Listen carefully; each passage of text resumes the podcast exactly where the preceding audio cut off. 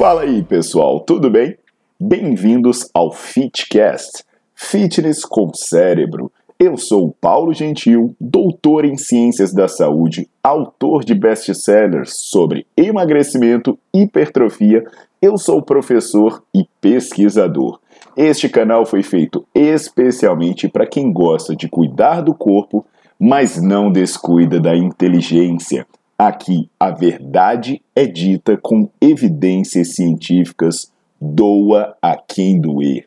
Não esqueçam de seguir o canal e divulgar. E também eu convido vocês para olhar os links na descrição do canal para ver as minhas aulas, meus livros e também me buscar nas redes sociais.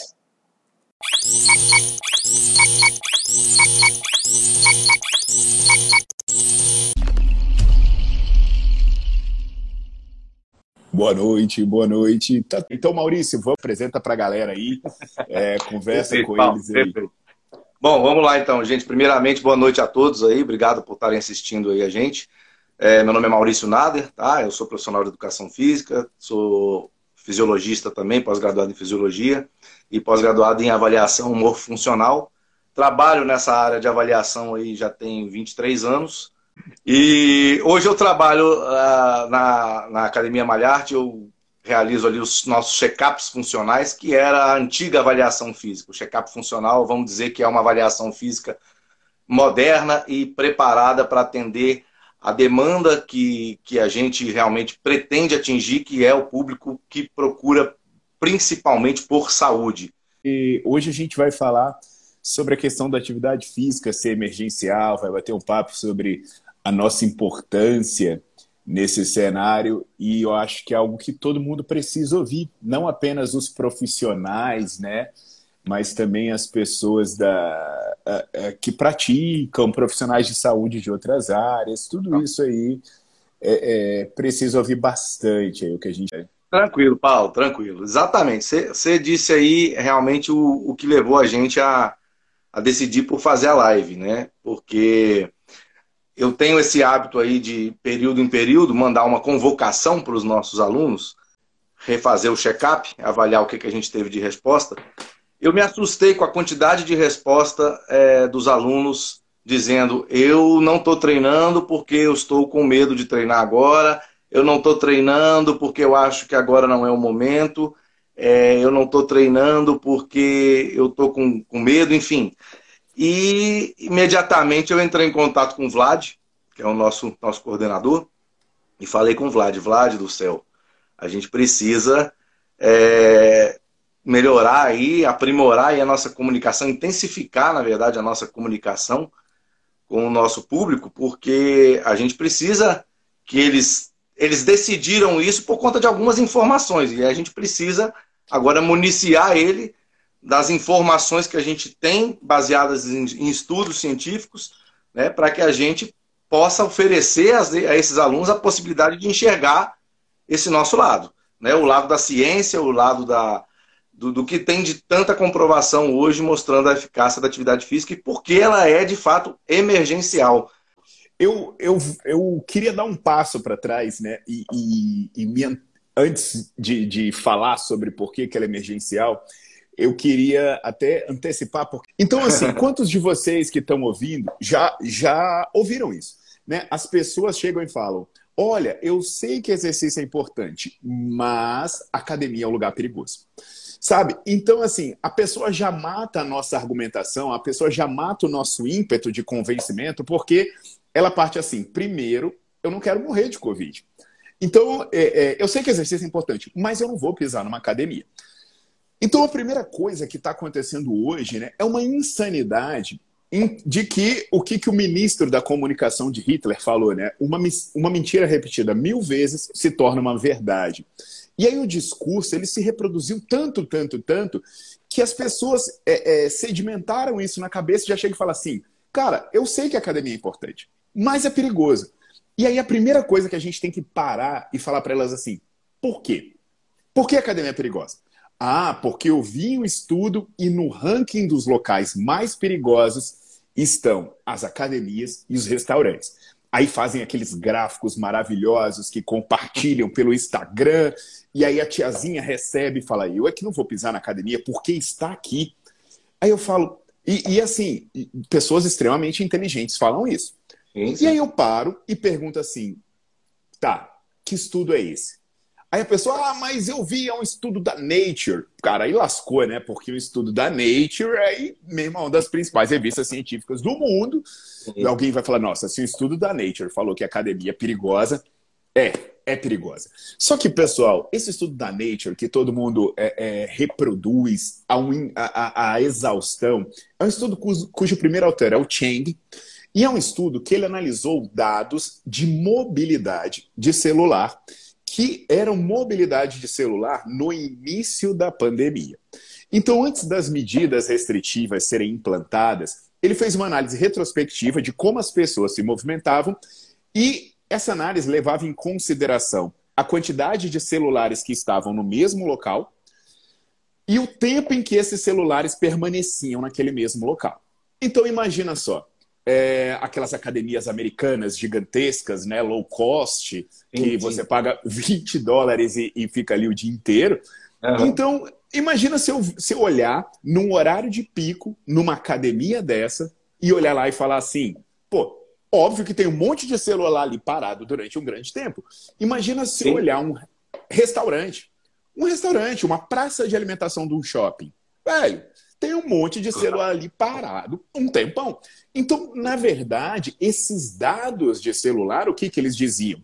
Existe uma grande concentração de pessoas naturalmente em determinados espaços. Na boa, se alguém me chegar e falar isso, eu falo, mentira, não me diga. né? Pô, é óbvio. Se você analisar dados de, de celular, vai ter um monte de lugar. Agora, depois das medidas de restrição, isso vai permanecer? Então, esse estudo do Cheng, ele pega dados antes das medidas de restrição e fala: eu preciso analisar os locais que têm um padrão de aglomeração e combater o padrão de aglomeração. Ele nem fala em fechar.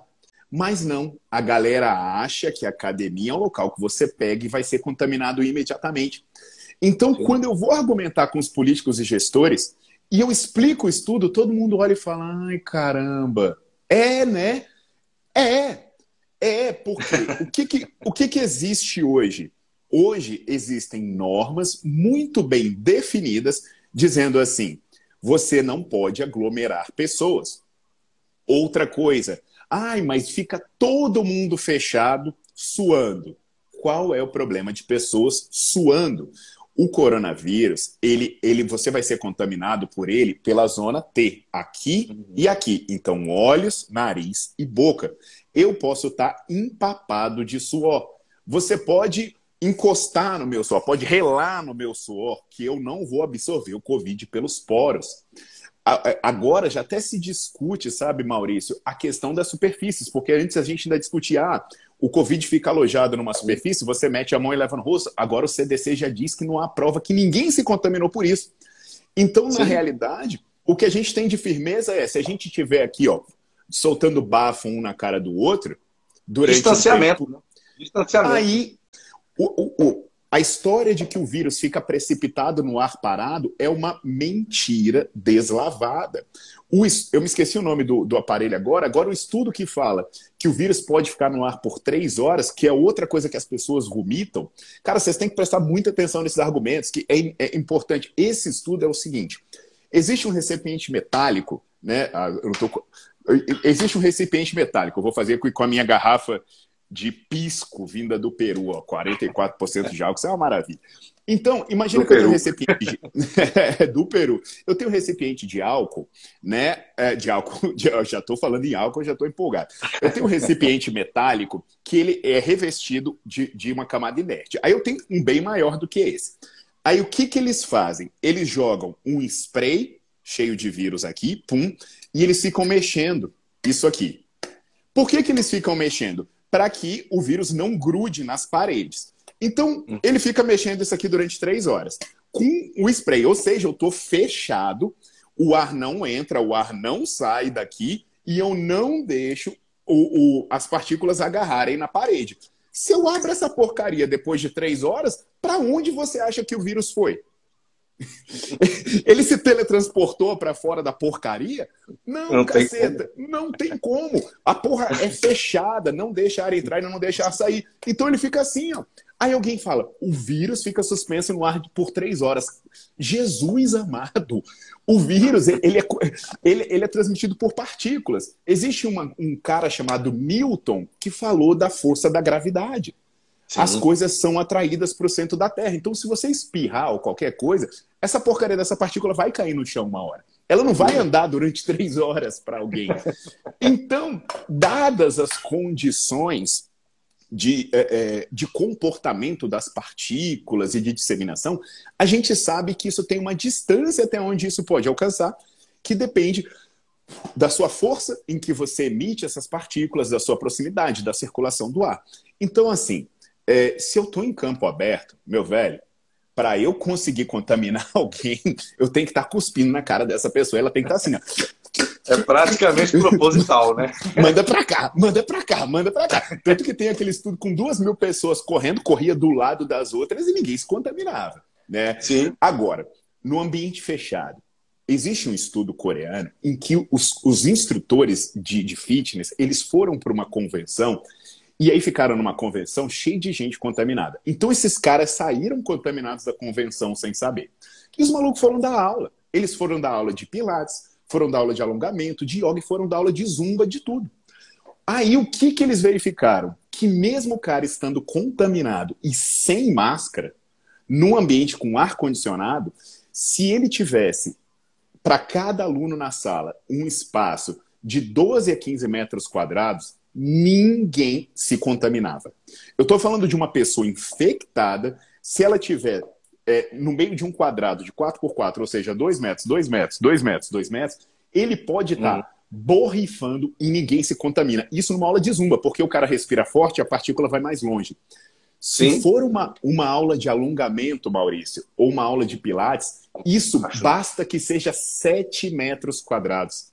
Então, assim, se você tiver é, é, 3 por 3 aqui, né? 1,5, 1,5, 1,5, 1,20, 1,20. Velho, você não contamina ninguém.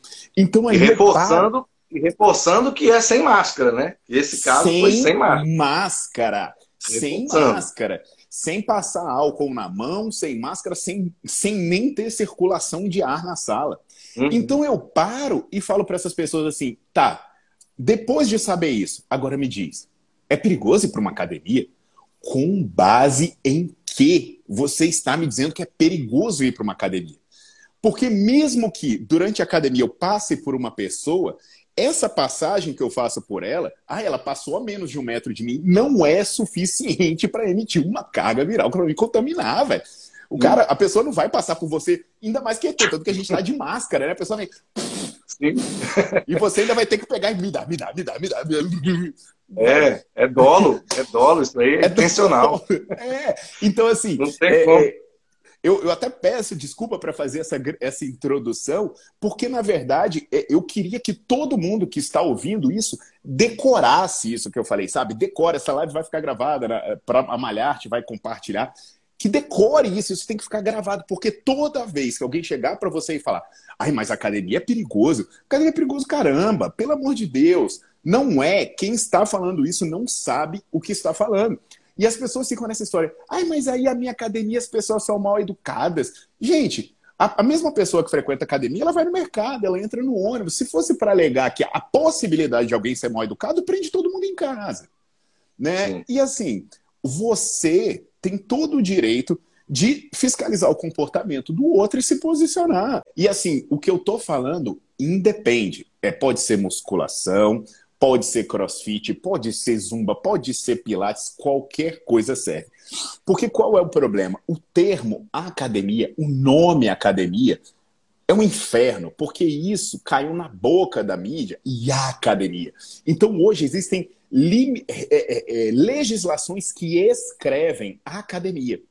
E aí o que, que é a nossa briga? Quebrar o termo academia. Por exemplo, academia. Cara, alguém que tem um estúdio de pilates está sendo considerado academia. É, um box de crossfit é considerado academia. Agora, tudo no mesmo saco. Tudo no mesmo saco. A minha hum. clínica de reabilitação dentro do hospital é considerada academia. Natação. Sabe? Natação é academia. Cara, na... que é coisa mais absurda hoje saiu Hoje, hoje eu estava vendo, inclusive, um, um, um, estudo mostrando que a, o risco de contaminação em natação é praticamente zero. É, então, Maurício, assim... como alguém vai se contaminar na natação? como, é como velho? Como? Saca? É, é, um negócio tão engraçado, né? Porque, por exemplo, as pessoas são proibidas de usar os vestiários. Eu, eu não costumo me é. aglomerar no vestiário, eu não sei o hábito de vocês aí, mas eu costumo entrar no chuveiro sozinho, eu, eu costumo ficar peladão, trocar de roupa com as pessoas amém. a mais de dois metros de mim, é, sabe? Isso, isso, amém. Eu, amém, eu fico ali, ó, um metro de mim, eu acho que tá de bom tamanho. Então, as pessoas criaram uma coisa maluca, né?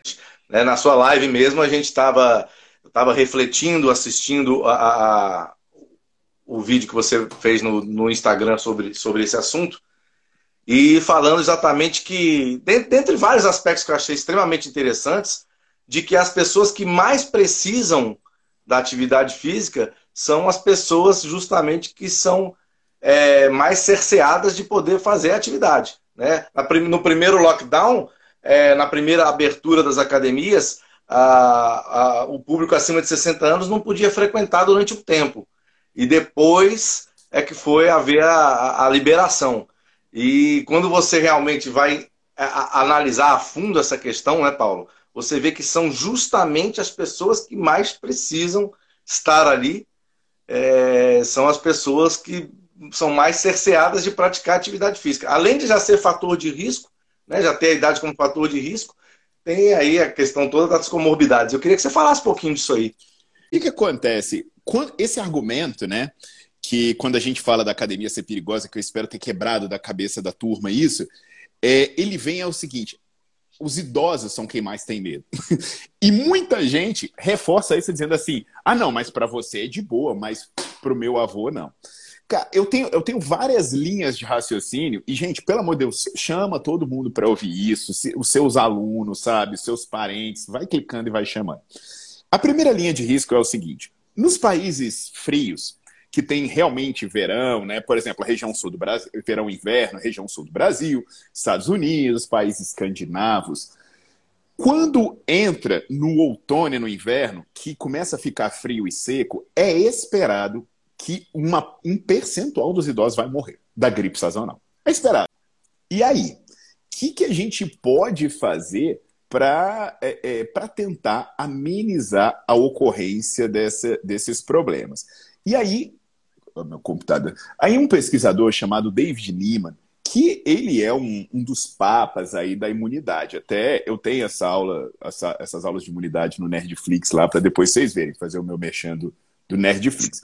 Eles falaram o seguinte, né?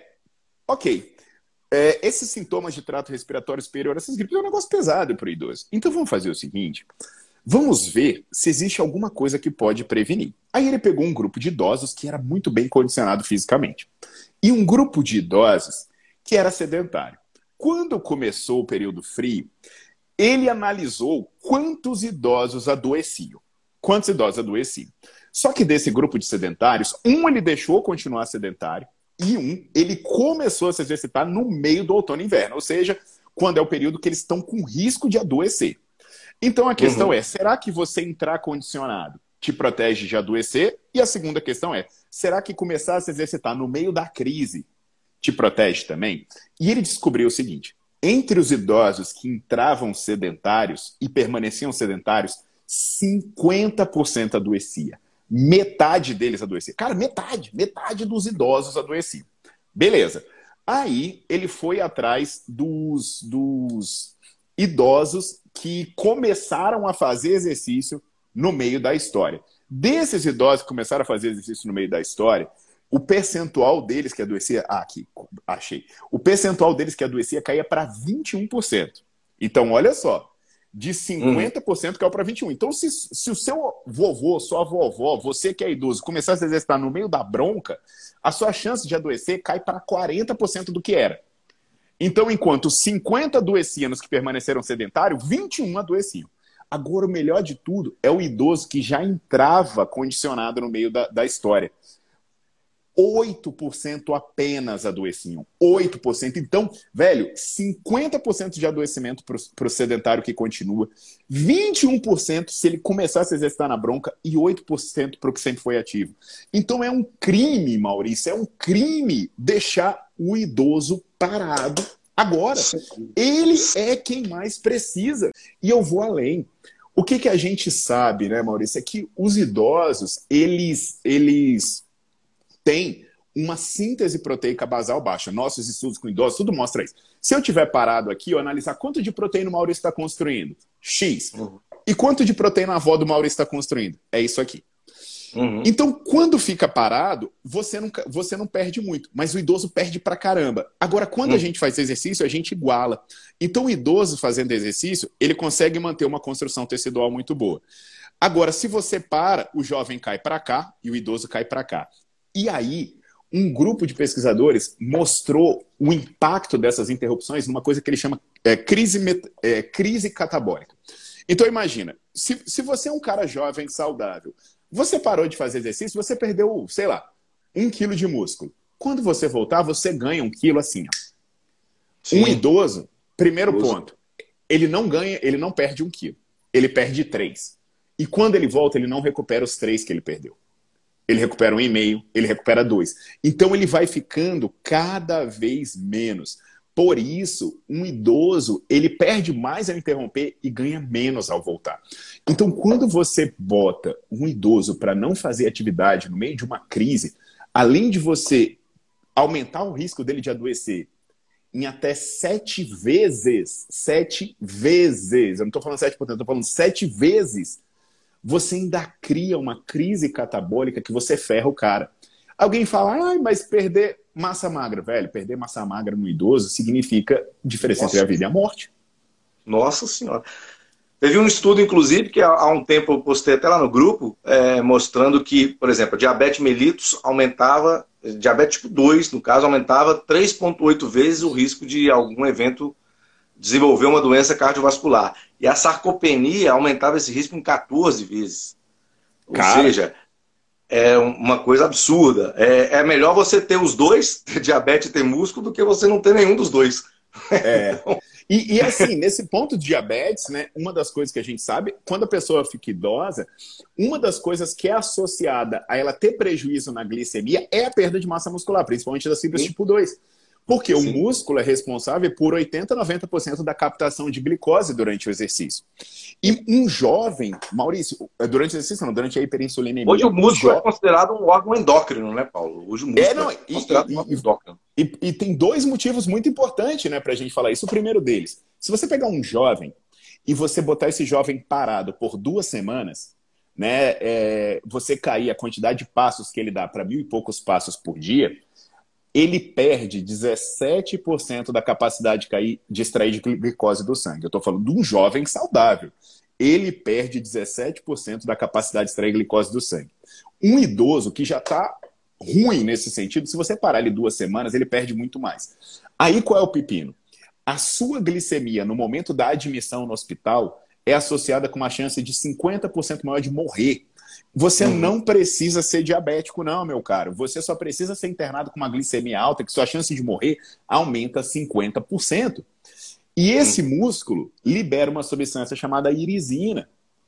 E a irisina tem estudos brasileiros publicados em revistas fodas mostrando que a irisina reduz a replicação viral. Aí você uhum. faz o cara perder massa muscular e não deixa ele usar a porcaria da massa muscular. Aí, bicho, tá feita a desgraça. Com certeza. Tá feita a desgraça. Porque você está falando de uma pessoa fragilizada. Então, sinceramente, se eu tivesse que bater na porta das pessoas e obrigar as pessoas a se exercitarem, eu diria para o jovem ficar em casa e para o idoso ir para academia. Sim. Eu diria isso. Sem sombra de dúvida, com certeza. E foi até bom você ter falado desse estudo aí agora, um tempo atrás, da questão do, do, da comparativa dos 50% dos idosos que já eram sedentários e dos 21% dos que iniciaram é, ali na hora que a, que a coisa estava pegando fogo. Porque isso reflete muito o momento atual. Né? Às vezes as pessoas podem ficar preocupadas pensando no seguinte sentido: ah, mas se eu começar agora, não vai ter nenhum impacto a, a, a curto prazo. né? E as pessoas muitas vezes também usam esse tipo de argumento para que não, vamos deixar essa situação parar, porque se eu começar agora não vai ter um impacto a curto prazo. E a gente sabe é. que vai. Tanto no, na questão do treinamento, quanto na questão do destreinamento. E outra, Sim. né? A galera fica falando, ai, mas é pouco tempo. Primeiro, não é pouco tempo. Já tem mais de um ano que a gente está nessa. Mas não é pouco tempo. Segundo, eu falei de estudo de duas semanas parado já dá merda. Outra, tem um estudo mostrando que um mês de lockdown, um mês de lockdown, aumenta a quantidade de amputação de membros inferiores em diabético em 10%. Um mês. Então, não é pouco. Duas semanas não é pouco, um mês não é pouco. Mas a gente está há mais de um ano. Há mais de um Sim. ano nessa história. E mais de um ano sem nenhuma justificativa plausível todos os argumentos em desfavor das academias são argumentos falaciosos. Sem dúvida. São argumentos mentirosos.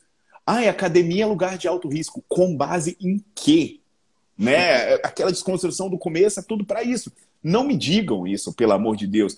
Então, qualquer diálogo ele é interrompido com, com um grito de guerra.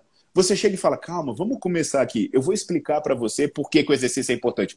Ai, mas academia é alto lugar de risco. Fala, caceta, mas a conversa nem começou e você já quer terminar com uma mentira? né? Tem filho é, proibindo o pai de ir para academia. Já viu essa história? Ah, não, eu não vou porque meu filho Sim. não deixa.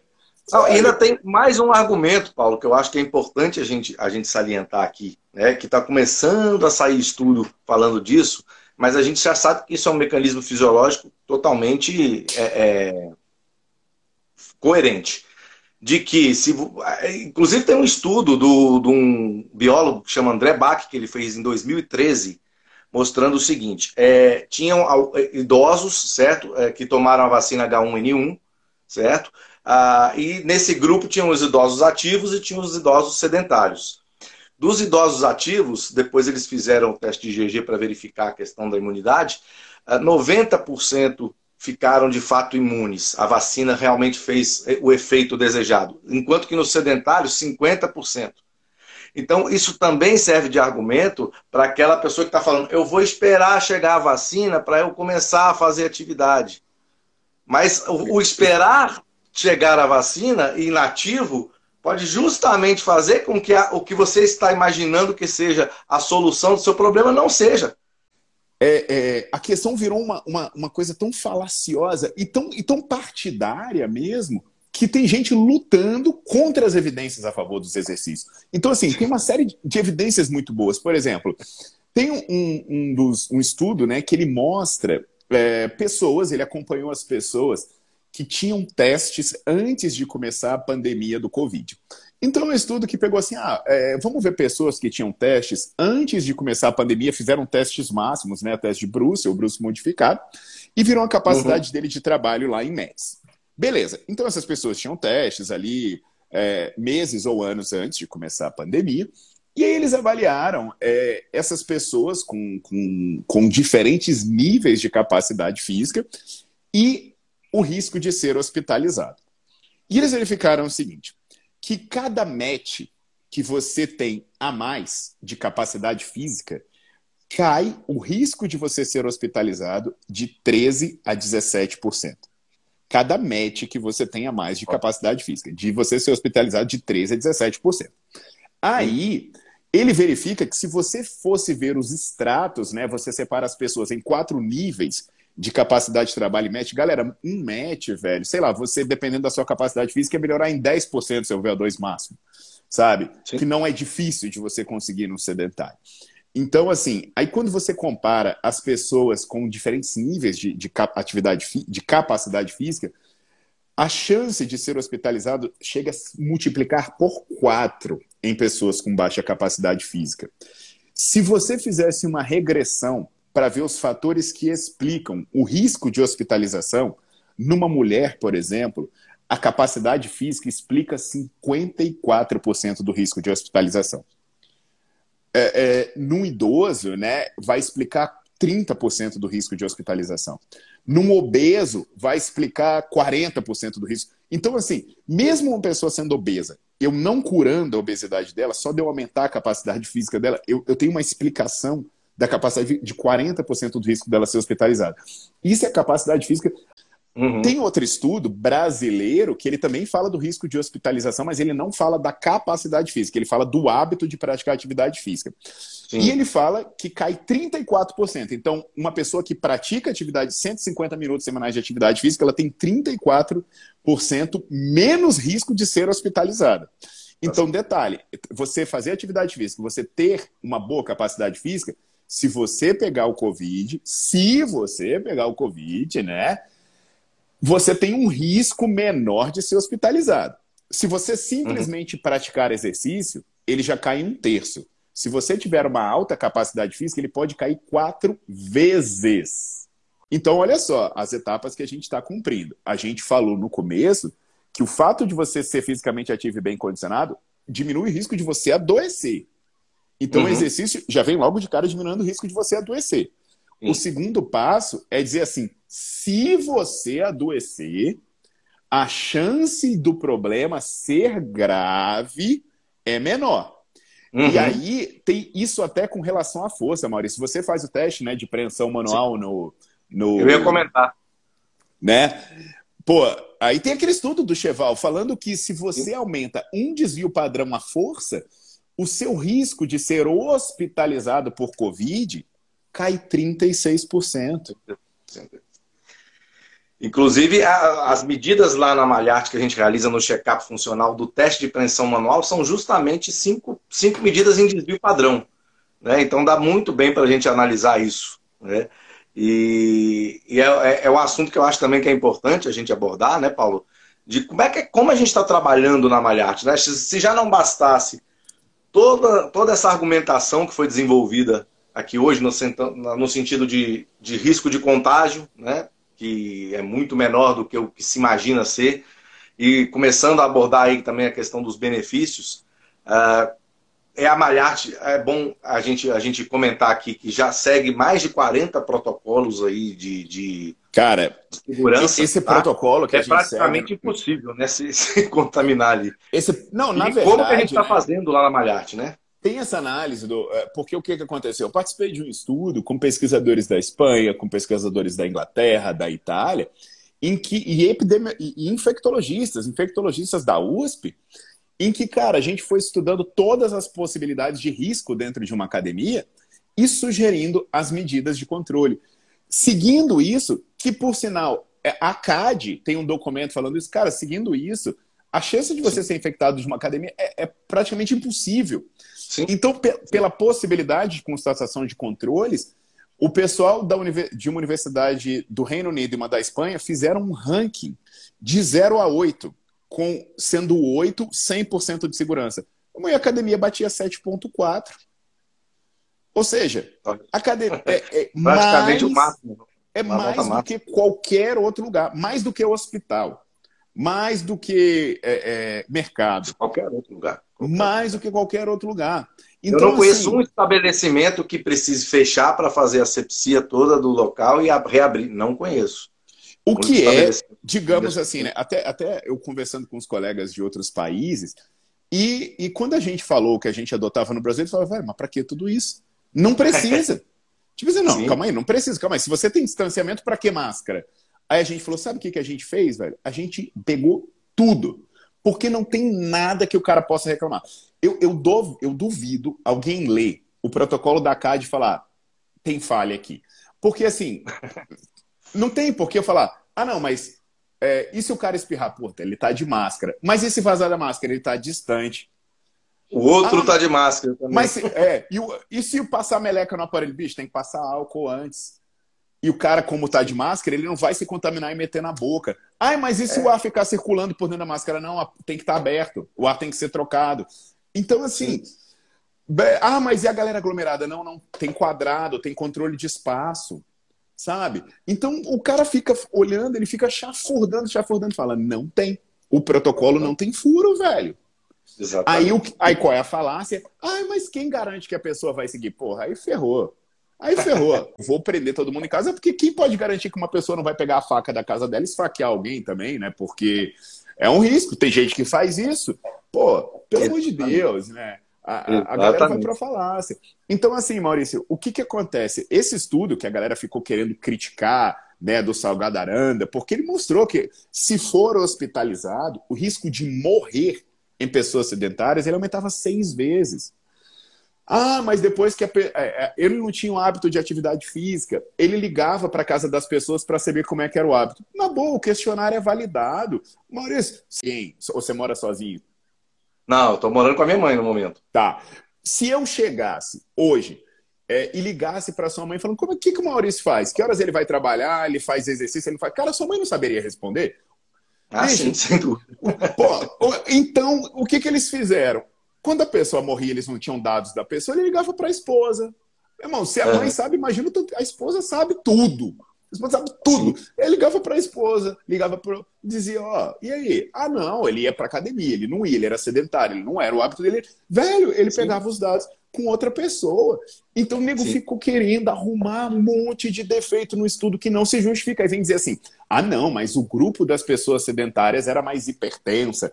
Cara, era porra, era 36% de hipertensão para um e 24% para o outro, que nem deu diferença significativa, não deu. Mas mesmo que desse, quem garante que a menor prevalência de hipertensão não é, não é uma consequência dele ser fisicamente ativo, que a gente sabe que o risco de ser hiper, hipertenso cai. Então, assim, várias patologias que elas eram mais prevalentes nos sedentários, elas também são inerentes à condição de sedentarismo. Entende? Uhum. Então, o exercício pode regressar mais ainda. A galera fica querendo fazer essas falácias. Até porque a gente sabe que o efeito do exercício na hipertensão é igual a do remédio. E ainda tem a questão, né, que se você vê agora, por exemplo, chega para uma pessoa, Maurício, que está com sintoma de Covid. Aí a primeira coisa que falam para ela, para de fazer exercício. Diabos! Para de fazer exercício! Caceta! Poxa, como eu vou ser criminoso a esse ponto de falar para uma pessoa parar de fazer exercício no momento que ela mais precisa fazer exercício? Poxa, tem um Por estudo da, da Universidade de South Columbia que ele pegou roedores e ele pegou o, o, o, HSV1, que é o vírus da herpes, que causa inflamação pulmonar. E ele uhum. meteu no, no, nariz dos ratinhos. Aí ele deixou o ratinho sedentário e comparou com um ratinho que fazia meia hora de, de exercício. Cara, quando ele viu o dano pulmonar, ele comprometia 50% do pulmão do ratinho sedentário. Agora, no do ratinho que fazia exercício, ele comprometia 25%. Ou seja, dava metade do dano. Aí eu pego um cara uma mulher, um idoso, qualquer um que seja, e, ai, você tá com sintoma? Fique em casa sem fazer porcaria nenhuma. Eu tô dobrando o dano pulmonar que essa pessoa tá sofrendo, velho. Dobrando. Sim. Então, assim, eu considero emergencial mesmo, sabe? Era para ser algo obrigatório. Era para ser algo. Deu... Não Aí... tem Paulo, não tem lugar mais seguro para você estar nesse momento do que dentro da academia. E olha, não eu vou tem, falar uma coisa aqui para vocês. A minha Bem mãe, orientado, né, inclusive. Hum. A minha mãe é idosa, aluna da Malharte, assídua. Se vocês quiserem, é, é, Ilma Gentil, vocês vão ver ela marcada. Se eu não acreditasse nisso, você acha que eu ia mandar minha mãe? Você acha que eu ia mandar minha mãe para academia, meu velho? Minha mãe tá na academia todo dia. Essa hora ela deve estar chegando da aula dela de dança, de zumba, que ela faz à noite com o Tássio lá na Malharte. De manhã, eu estava segunda-feira, segunda-feira eu estava na casa da minha mãe, eu estava em Brasília. Aí, bicho, segunda-feira eu não vejo minha mãe, não, que ela sai, da, ela sai de casa às sete da manhã e fica a manhã inteira na academia. E aí vocês, sabe, meu filho, sabe onde meu filho estava hoje? Mas estava treinando capoeira aqui, ó, e depois treinando judô. Sabe o que, que meu filho vai fazer amanhã? Ele vai nadar. E depois ele vai fazer jiu-jitsu. Então, assim, o que eu tô falando para vocês não é uma coisa da boca para fora, não. Porque eu tava, eu tava treinando jiu-jitsu até agora. Tava lá, ó, rolando, fazendo meu treino. Sabe o que eu tava fazendo antes, enquanto eu esperava meu filho? Levantando peso. Amanhã eu vou nadar e de tarde eu vou fazer meu Muay Thai. Galera, se eu não acreditasse no que eu estou falando para vocês, eu não estaria fazendo e não estaria colocando as pessoas que eu mais amo nesse mundo para fazer. Com toda Isso certeza. Aí, não tem lugar mais seguro para você estar nesse momento que é dentro de uma academia, galera. Pelo amor e, de Deus. E minha mãe, ela milita pela causa do exercício, né? Minha mãe, cara, minha mãe milita pela causa do exercício mesmo. Você quem entra, cara, a galera vai conhecer o perfil da Marte. Quem é aluno da Marte estiver assistindo, conhece minha mãe, é, é, a dona Ilma. Tem gente que não sabe que é minha mãe e fala, nossa, a senhora é mãe do Paulo, porque minha mãe parece minha irmã, né? Não sei, além dela estar tá conservada, eu tô acabado. Mas, cara, minha mãe é aluna da Malharte das mais assíduas de todos. Minha mãe é aquela que vai conversar com as amigas. As amigas, eu tô com medo. Ela, medo de quê? Pá, minha mãe manda ver. Então, assim, você acha que eu ia botar minha mãe em risco? Sinceramente, você acha que eu ia botar meu filho em risco? Você acha que eu ia me colocar em risco? Eu não sou um suicida. Então, assim, tem, é, é, tem gente que fala uma coisa da boca para fora.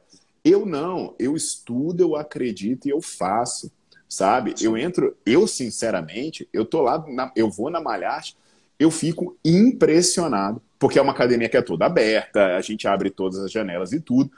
Eu, cara, é, é, eu, fico, eu fico impressionado que eu penso assim, bicho, qual é a possibilidade, nem que eu quiser que eu contamine alguém? Porque existe uma metragem definida para o risco de contaminação, sabe? Faz aqueles quadradinhos em volta dos equipamentos. Nas aulas coletivas, você bota o quadrado lá, velho, de 12 metros quadrados. Meu irmão, para chegar no outro que está a 4 metros de você, nem você cuspindo vai chegar lá, pô. Como já tá lá na Malharte, a Malharte já tá toda dividida. Tá toda de quadradinho. Então eu, eu acho até que é interessante a gente tocar no assunto, Paulo, de falar como, como é que a gente está fazendo na Malharte. Sábado agora, a gente teve um, um grupo de estudos, né? Falando é, dos exercícios pós-Covid. Então a gente também está é, seguindo aí realmente todo, toda a informação, todo o estudo que você tem, todo o treinamento que você tem oferecido aí para os profissionais é. da Malharte, para que a gente também tenha essa capacidade de fazer a prescrição para o aluno pós-Covid da melhor forma possível, é. da forma mais segura e mais atualizada possível. Isso, isso é, é Sem muito contar no check-up funcional que a gente ainda vai comentar também. Isso é muito importante, porque o que, que acontece, né? É, eu, eu também tenho uma coisa que está me incomodando, sabe, pessoal? É a história de falar assim, mas ninguém sabe nada. Mas ninguém sabe nada. Pô, pera lá, velho. Ninguém sabe nada é o cacete, né? Pô, é, é, a gente teve uma aula maravilhosa com o Daniel, explicando como é que o vírus atua as, a, a, e as consequências que isso podem ter. Pô, tinha aluna assistindo, a gente esclareceu dúvidas de mãe de aluna, foi super bacana. Você vê né, o medo da pessoa, a pessoa mudando de mentalidade quando recebe conhecimento. Então, a gente conhece muita coisa. A gente tem muita condição de montar um raciocínio clínico importante para o Covid, para quem tem, para quem está nesse momento com Covid ou para quem teve Covid. A gente sabe os, os órgãos que podem ser afetados e as, a, a, os comprometimentos são conhecidos e os exercícios para cada nível de comprometimento. Ah, teve é, um dano cardíaco aqui, eu sei como agir. Teve um comprometimento pulmonar aqui, eu sei como agir. Teve imunossupressão, eu sei como agir. Tem inflamação crônica, eu sei como agir. E qual é o pepino? Hoje, se tem um grupo de pessoa que está sendo negligenciado de coração, é o que teve Covid. É As pessoas que tiveram Covid, elas estão elas sendo trancadas e está dizendo para elas: espera aí não sei quantos meses. Mas, cara, o que a gente sabe é que se a gente não intervir imediatamente, quando eu falo imediatamente, é o seguinte: o fisioterapeuta que está na UTI intervém lá e já começa a exercitar essa pessoa. Sabe? Uhum. A pessoa que está na enfermaria intervém ali. A pessoa que recebe em casa, em todo lugar, essa pessoa precisa ser estimulada.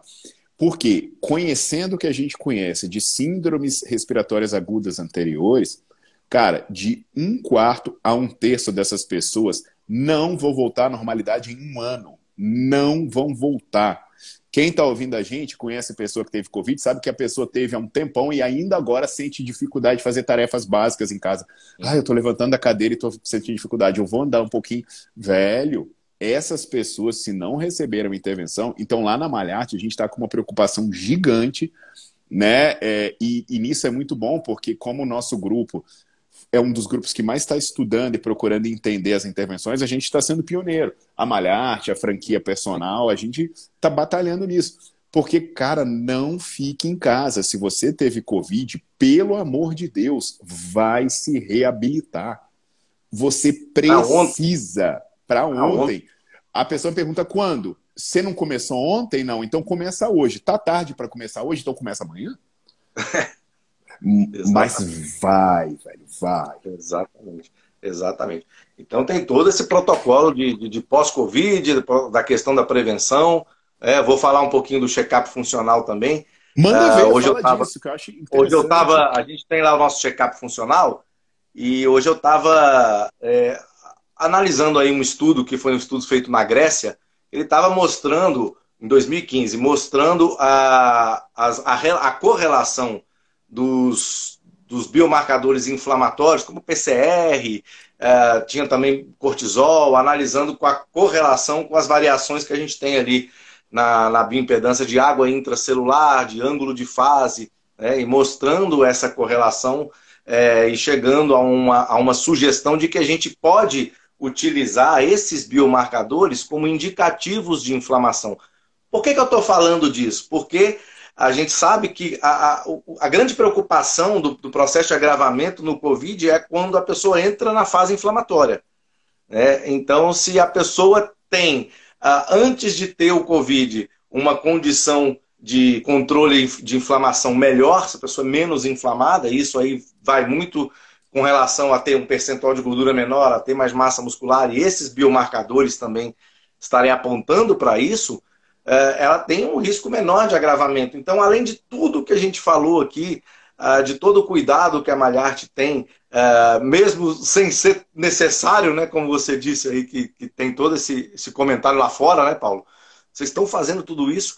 A gente ainda tem como mensurar indicadores uh, de, de inflamação crônica, indicadores de resistência à insulina pela relação cintura-estatura, para você receber esse aluno e, e tratar esse aluno de uma forma preventiva e mostrar para ele, olha, você está sistematicamente reduzindo o seu risco aqui com teste de força de pressão manual, que também tem a, o estudo mostrando. Então, é, a gente está absolutamente preparado para tanto atuar na questão preventiva quanto atuar na reabilitação das pessoas que já tiveram Covid. Né? Então é importante a gente salientar isso e acredito que realmente, de fato, a gente é pioneiro nesse, nesse aspecto aí, porque eu desconheço alguém que, que trabalhe com esse nível de, de relação entre risco-benefício que a Malharte trabalha, né? Um benefício é... absurdo e um risco praticamente inexistente. Eu vou até ativar os comentários para a gente interagir com a turma e ver o que, que eles estão fazendo. Mas, ó, se tem uma coisa que a gente está reforçando na Academia Malharte e trabalhando para mudar a mentalidade, é a questão da avaliação física. Porque percebe só, galera, vocês que estão ouvindo, vocês são profissionais e vocês são alunos também, entendam uma coisa. Existem duas coisas que você pode ter com exercício físico. É, o hábito de fazer exercício físico e o resultado proveniente da realização do exercício físico.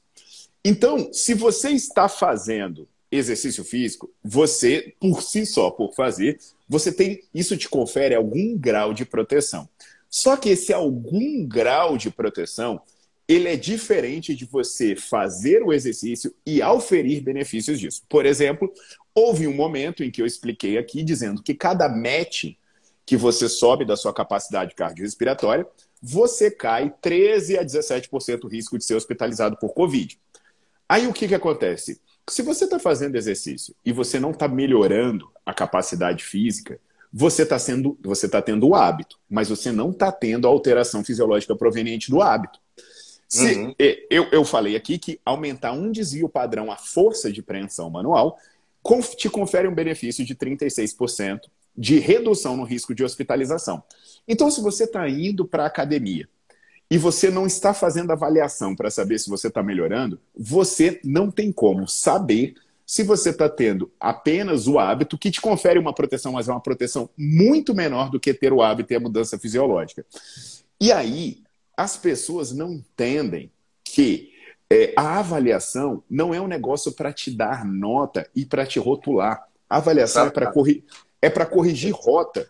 Então, se você fez uma avaliação, depois de três meses, você descobriu que não está tendo resultado, é ótimo, porque agora você sabe que nos próximos três você pode ter. Agora, se você passa um ano sem fazer avaliação, velho, você pode estar tá fazendo um ano sem conferir os benefícios reais das mudanças fisiológicas. Então, por exemplo, tudo isso que o Maurício avaliou, a capacidade física, é, é, além de te conferir uma redução de 13 a 17% no risco de ser hospitalizado, te confere uma redução de 30, de, de 13 a 15% de morrer precocemente por doença do coração. Que, é, que a gente pode ir mais longe. A força de preensão manual também. A gente está falando aqui da obesidade. Poxa, gente, a relação de cintura é um parâmetro que a gente. Eu até publiquei agora, Maurício, um editor, acho que eu te mandei, né? Um editorial junto com o professor Weimar, que é um grande cardiologista. A gente publicou um editorial que fala assim: a simplicidade é o auge da sofisticação. Uma frase do Leonardo da Vinci. Aí o que, que acontece? Porque a gente verifica, a gente comenta um artigo mostrando, velho, que só medir a cintura da pessoa e fazer relação com a altura, e isso já te confere uma puta de uma informação, sabe? Sem e aí as pessoas. insulina, síndrome metabólica, sem dúvida. As pessoas não estão avaliando. Poxa, gente, você que é, é, profissional, cara, imagina a ferramenta que você teria na mão, sabe? De dizer assim, eu, você está com um risco tantos por cento menor. Né? E você que é aluno, você saber que o seu risco está menor. Então, na Malharte, a gente está nessa campanha muito forte de avaliação física, né? E é uma campanha que exige a mudança de mentalidade de todo mundo. De todo mundo. Eu digo, eu digo sempre, Paulo, que é uma frase que eu uso muito, você usa muito, né? É uma frase clássica que é a diferença entre o veneno e o remédio é a dose. E como é que você vai fazer para saber se a dose está certa? Não é. tem outra forma. Você vai fazer check-up funcional, avaliação física, é. tá? Então, senão você está obrigando obrigando o seu professor a trabalhar com, com menos ferramentas, né? com a tecnologia que a gente tem hoje, né? você, você abrir mão disso é, é, é, é um custo-benefício também que não faz sentido. E, é, e, e a gente está adaptado e modernizado a, a, avaliar, inclusive, indicadores de estado inflamatório. E, e, é incrível, né? Porque, por exemplo, a gente traçou o nosso público da Malharte, né? E é um público muito preocupado com a saúde, um público muito inteligente, né? Preocupado com a informação. Só que na cabeça das pessoas, a avaliação física ou o check-up funcional, que eu achei que é um nome que até muda um pouco essa conceituação, é um negócio para saber se a pessoa engordou ou emagreceu. Né? Sim. É, é, é porque quando eu comecei a malhar, se fazia avaliação física para quê? Para saber o tamanho do braço e, e quanto por cento de gordura. Era só isso, velho. Era só Exatamente. isso. Era só isso. Exatamente. Puta, coisa doida. Hoje ela já está totalmente adaptada, o nosso check-up funcional está totalmente adaptada às necessidades que a gente precisa analisar hoje em dia para que a gente atue com prioridade em saúde. Né? É óbvio que o percentual de gordura tem relação com a saúde, a gente sabe disso. Mas a gente tem mais biomarcadores, mais informa informações, a gente tem como avaliar isso melhor em todos os aspectos. Então ainda a gente ainda e... tem essa situação.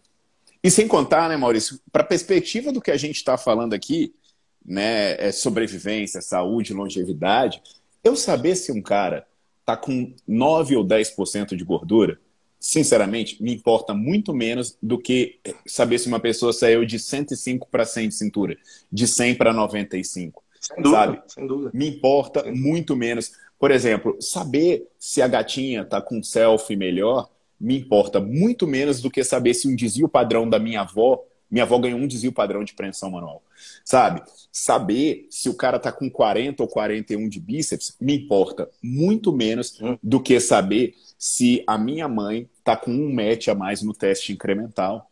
Sabe? As pessoas, as pessoas precisam perder é, é, essa ideia da, da, avaliação física, porque quando a gente fala de avaliação física, Maurício. O sentido de aprovar e reprovar, as pessoas têm é, muito isso, Paulo. E isso, isso é, é, incrível. Sim, com certeza. Então é, é, é, fundamental que a gente tenha esse, esse cuidado aí extra aí na, na, nas avaliações. Tem também o teste sentar e levantar, que é um teste que foi desenvolvido pelo Cláudio Gil, que existe também uma correlação com o risco de mortalidade. Né? Cara, então... sentar e levantar para uma pessoa em idade avançada, teste, pô, é um teste incrivelmente funcional e preditor de muito desfecho importante. Muito, com, muito. Com, certeza, com certeza. Então a gente vai criando ali todo um, um repertório ali enorme né, para que a gente possa dar o melhor retorno possível para os alunos em todos os aspectos, né, de saúde tá, principalmente.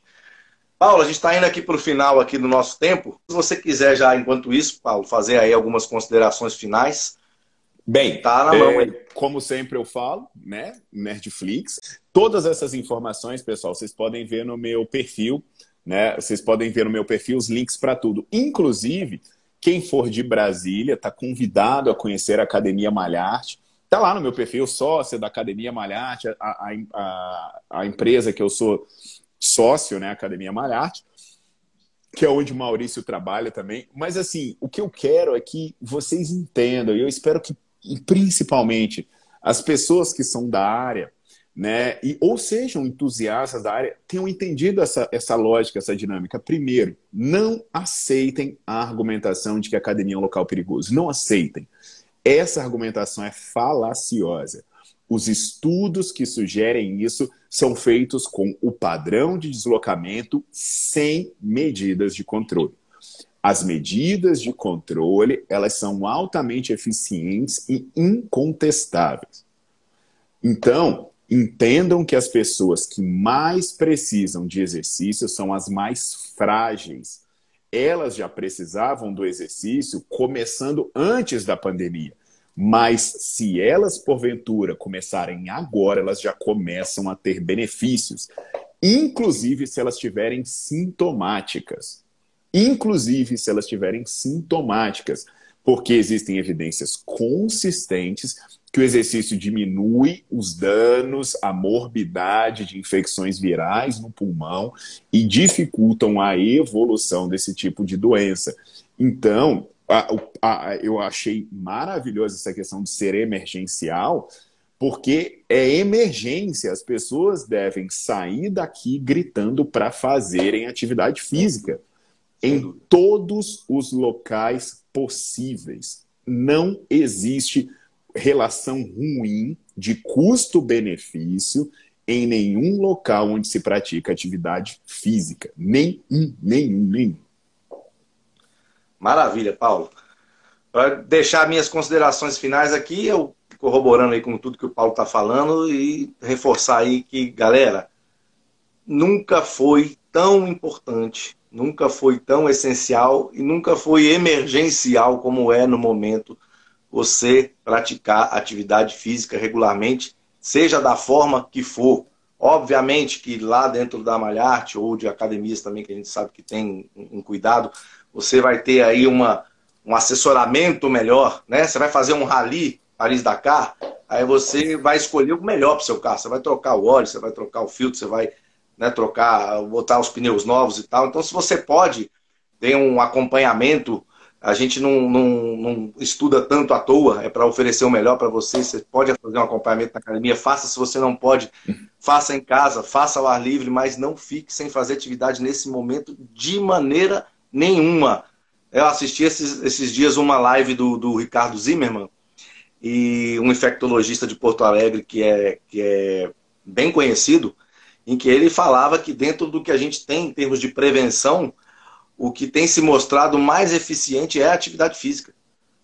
É, mais do que qualquer outra coisa. Olha minha mãe então, aí assim... na live aí, ó. Falei dela, ela aí, Dona Ilma. Dona Ilma, tudo jóia? Pois é, então assim, é, galera, é um lugar, melhor lugar para você estar tá nesse momento é dentro da academia, galera. É dentro de academia. Não tem nenhum lugar mais seguro. Então, se você saiu da academia porque você estava com medo, ou se você ainda não entrou porque você está com medo, ou se você está esperando a vacina, ou se. Não, não, não tem argumento. Não tem argumento. Tá? Nós, nós tentamos aqui acho que conseguimos quebrar a grande maioria, não todos. Tá? Então, eu te com agradeço certeza. muito, Paulo pela, pela presença aí. Foi uma honra fazer essa live contigo. Te agradeço demais e espero que, que as pessoas tenham, tenham pensado um pouquinho, tenham direcionado melhor o mindset delas aí. É... Porque a atividade física é emergencial. Ou, então, assim, cara, a última pontuação, eu vejo o cara falando assim: ah, em cidades pequenas as pessoas não respeitam nem a máscara. Velho, então fica dois metros de distância dessa pessoa que está sem máscara. Fique a dois metros de distância dela. Acabou, acabou, acabou. Fique a dois metros de distância. Acabou, só isso. Porque Sim. os estudos mostram. Acabou. Ah, você não é obrigado a ficar a menos de dois metros. Se uma pessoa está sem máscara, mesmo na rua, fica dois metros dela. Caraca, acabou. acaba, acaba, acaba a coisa. Tá resolvido, que, fácil. Você, né, você vê que a argumentação é, é sempre a mesma falácia. Mas, Maurício, muito obrigado, muito obrigado. Eu, eu, eu espero que bastante da nossa galera da Academia Malharte tenha, tenha assistido aí tenha visto, senão vai ficar salva essa live para vocês compartilharem com o máximo de pessoas que vocês puderem e passem a mensagem adiante, cara, passe a mensagem adiante. Chega de aceitar calado mentiras e falácias. Tá legal? Maurício, é aí, um grande abraço. Valeu, você, obrigado. Boa noite. O maior beijo de todos para minha mãe, hum, Dona Ilma, que está assistindo, chegou da Zumba e veio assistir. E mamãe tá aí, tá em todas, fazendo todas as aulas e malhando. Show, show. A risca. Na, na, família gentil não existe casa de ferreiro espeito de pau. Não existe. Isso não Boa. existe. Boa. Parabéns, Paulo. Valeu, galera. Boa noite. Um abraço. abraço aí. Fiquem com Falou. Deus, pessoal. Tudo de bom. Valeu.